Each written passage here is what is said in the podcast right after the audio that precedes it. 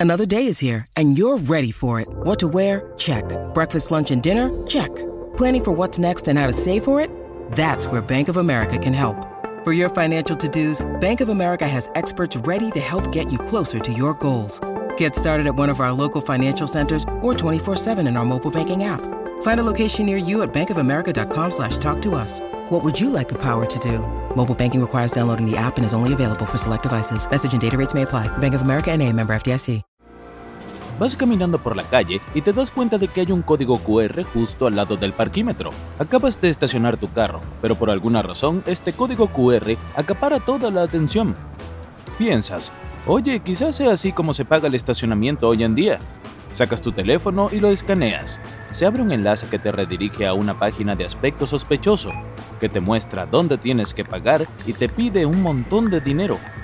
No hay nadie a tu alrededor para ayudarte y sabes de sobra que ese no es el precio de dos horas de estacionamiento.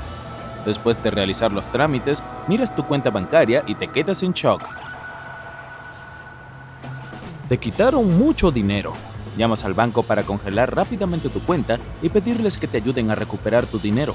Te rascas la cabeza confundido y miras a tu alrededor. A nadie parecen importarles estos códigos QR repartidos por toda la ciudad, se los enseñas a otras personas y también se sorprenden. Los códigos QR son las siglas de respuesta rápida en inglés, ya que son fáciles de escanear y permiten obtener información sobre algo. Solo toma unos segundos consultar el menú de un restaurante, por ejemplo. Aunque esta ha sido una forma impresionante de hacernos la vida más fácil, hay gente que lo está utilizando con otras intenciones. Muchos expertos advierten que no hay que escanear códigos QR al azar en la calle, ya que pueden conducir a sitios web de estafa donde pueden tomar tu información y tus datos bancarios y acceder a tus credenciales, justo lo que sucedió cuando estabas tratando de pagar el estacionamiento.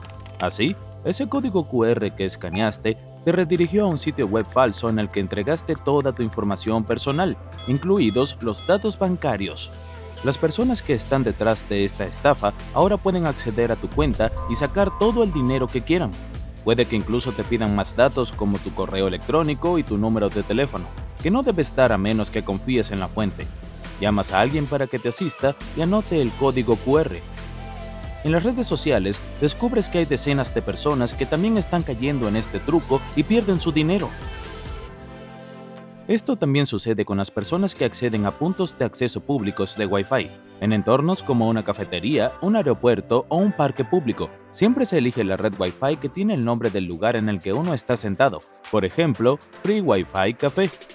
Sin pensarlo, te conectas al instante al router y te dirigen a una página a la que te piden que inicies sesión con tu correo electrónico, tu contraseña y otros datos sobre ti.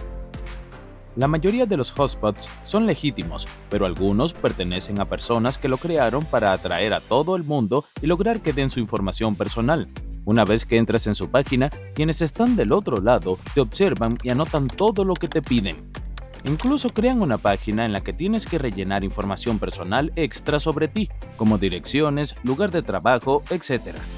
La mejor manera de evitarlo es preguntar a cualquier persona que pueda ayudarte y confirmar si estás conectado a una red Wi-Fi segura. O, si visitas con frecuencia el lugar para hacer algún trabajo a distancia, conéctate siempre al mismo router Wi-Fi, aunque el router peligroso instalado podría tener la misma contraseña y una página de inicio idéntica. When you need mealtime inspiration, it's worth shopping Kroger, where you'll find over 30,000 mouthwatering choices that excite your inner foodie. And no matter what tasty choice you make, you'll enjoy our everyday low prices, plus extra ways to save, like digital coupons worth over $600 each week. You can also save up to $1 off per gallon at the pump with fuel points. More savings and more inspiring flavors make shopping Kroger worth it every time. Kroger, fresh for everyone. Fuel restrictions apply. Hoy en día no te puedes fiar de cualquier cosa que llegue a tu bandeja de entrada, especialmente de los correos electrónicos que afirman que acabas de ganar algo o que alguien se pone en contacto contigo para una propuesta comercial sospechosa. Estos correos suelen presentarse de forma convincente y te hacen pensar que son reales, pero la mejor manera de detectarlos es prestar atención a los detalles del contenido. Revisa las faltas de ortografía o el estilo de redacción. Si parece que hay algunos errores o una escritura extraña y poco profesional, esto puede ser una señal de alarma. Además, revisa si existe la firma del correo electrónico. La mayoría de las empresas tienen una firma de correo electrónico con la descripción del trabajo de la persona y sus credenciales para verificar la fuente. Estos correos electrónicos contienen enlaces que pueden redirigirte a sitios web en los que te quitan toda tu información. También debes prestar atención a quién te envía los correos electrónicos para revisar si están verificados y provienen de una fuente legítima. Así, si el correo electrónico termina con algo que no sea el nombre de la empresa, esto también puede ser una señal de alarma. A veces la gente intenta hacerse pasar por alguien que conoces, tu jefe o tu compañero de trabajo o incluso tu amigo. Te escriben de una manera muy convincente y piensas que realmente son ellos. Este tipo de correos electrónicos pueden no ser reales. Debes revisar la fuente y el contenido y corroborarlo con la persona que supuestamente te lo ha enviado antes de responder o dar cualquier información. Los objetivos suelen ser personas con altos cargos en grandes empresas y corporaciones. Se los considera los peces gordos. Sus correos electrónicos también incluyen enlaces en los que puede estar información sensible que pueden utilizar en tu contra. Protegerse en línea no es fácil y requiere mucha concentración y un trabajo duro. Hay muchas técnicas que pueden hacer que tus datos sensibles terminen en las manos equivocadas. Los códigos QR son solo un ejemplo del mal uso de las nuevas tecnologías que supuestamente te facilitan la vida. Pero no te preocupes, esto no significa que todos los códigos QR sean peligrosos. Tal como ocurre con todas las nuevas tecnologías del mercado, siempre habrá una forma de utilizarlas con malas intenciones. Internet, tal y como lo conocemos, está entrando en una nueva fase, la Web 3.0. El Internet nació en los años 60 con el fin de conectar dispositivos informáticos con universidades de todo Estados Unidos. Al principio solo se utilizaban cuatro, pero con el tiempo muchas otras universidades participaron en la red y se extendió a Europa. A partir de entonces se conoció como Internet. En los 90 vimos los primeros años prometedores de Internet, lo que se conoce como Web 1.0. Puede parecer complicado, pero solo significa que los sitios web eran estáticos y los usuarios no podían interactuar con ellos. Sin embargo, todo el mundo sabía que esta sería la nueva forma de comunicarse y recopilar información. Era solo cuestión de tiempo que la gente pudiera subir contenidos a Internet. Los blogs, los foros, las secciones de comentarios, las páginas de informes y los portales de mensajería hicieron posible que la gente interactuara con los sitios web que tanto les gustaban. La Web 2.0 dio lugar a la popularidad de las redes sociales modernas que facilitaron que la gente subiera su propia música y videos y se mantuviera conectada con amigos y familiares de todo el mundo. Si bien este fue un logro asombroso, algunas desventajas eran inevitables. Es fácil para cualquiera averiguar información sobre cualquier persona. En esta época, la privacidad en línea es básicamente inexistente. Pero el principal problema de la Web 2.0 es que cuando alguien sube un contenido, este ya no le pertenece al usuario.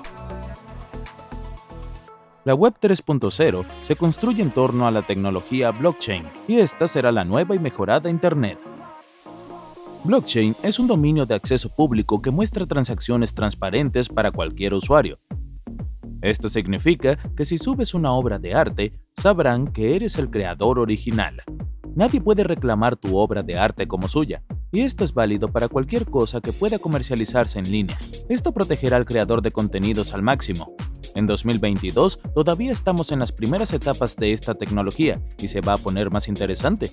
Las grandes empresas están desarrollando metaversos en los que la gente puede transportarse a realidades virtuales. En esta red puedes sociabilizar, comprar cosas e interactuar con el mundo que te rodea. Puedes elegir el avatar que quieras y vestir lo que te apetezca. ¿Quieres vestirte de astronauta? Puedes hacerlo. Puedes ir a diferentes planetas del metaverso y conocer a todo tipo de avatares con aspecto de locos. En el lugar de trabajo, puedes incluso asistir a diferentes reuniones con compañeros para discutir cosas relacionadas con el trabajo mientras estás físicamente sentado en casa. Los juegos también se elevarán a una experiencia totalmente nueva en la que los jugadores se verán inmersos en un mundo en el que podrán ser cualquier persona o cosa. Este será el futuro que veremos en los próximos años.